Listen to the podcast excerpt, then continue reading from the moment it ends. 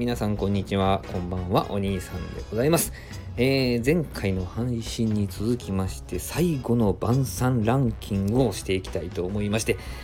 えー、前回はですね、えー、ランキングベスト5のですね第5位から順番にね話していきました。第5位はカレーライスでした。カレーライス男性に人気でしたね、え第4位がステーキ。まあまあまあありそうですよね。第4位がステーキでございました。第3位が心温まる母の手料理ということで、えー、唐揚げ、エビフライ、そして、まあ私もそうなんですけど、ま、おにぎりっていうのが出ておりました。え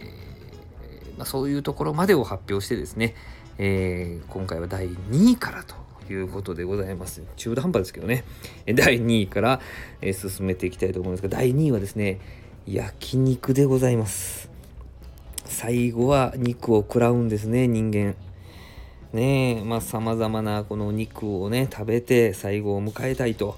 いうことですけどもね、えー、胃腸は大丈夫でしょうか？というふうに思うわけなんですけど、最近ではね、でもあの、やれカルビだ、ロースだとか、そしてさらにはホルモンだというふうな形で出てますけど、最後の晩餐、これ表を入れた方は、焼肉に入れた方は何を想像したんでしょうね。えてっちゃんで最後を変えたいと思ったんでしょうか？それとも、えー、初ですかね、え、それとも、ミノですかね？とかね、いろいろこの辺はちょっとすいません、リサーチ不足であれなんですけど、ざっくり焼肉かもしれませんね。いろんなものを食べて最後を迎えたいのかもしれませんけどね。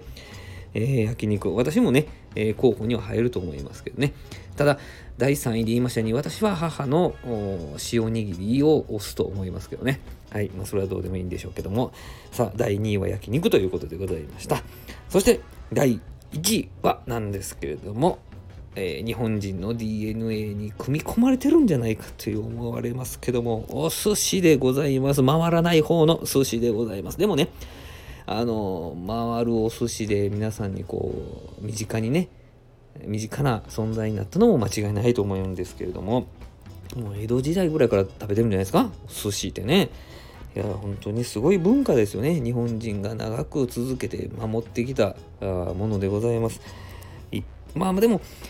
どうなんでしょうね。僕、どうしても寿司屋に行くと、お寿司屋さん行くとね、一品物を食べて、お酒飲んで、えー、いい頃合いになった時に、さあ、握り行こうかという風な形になってしまうんでね、えー、最後の晩餐にそんな時間があるのかどうかっていうのはね、謎なんですけれども、どうしてもね、えー、ヒラメの薄作りとか、その辺を食べてですね、え淡い日本酒飲んで、えー、しばらくしたら、握り行こうか、言うて、えー、いう感じでございます。皆さん、お寿司屋さんではどんな、あの、食べ方をする、最後の晩餐の関係ないんですね。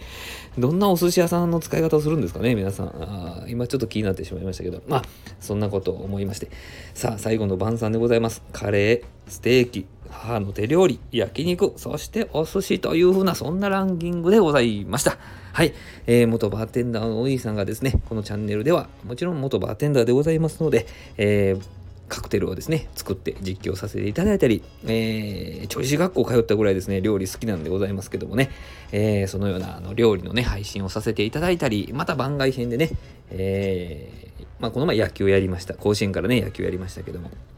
えー、競馬のね、一等実況したりとか、そんなことをしながら、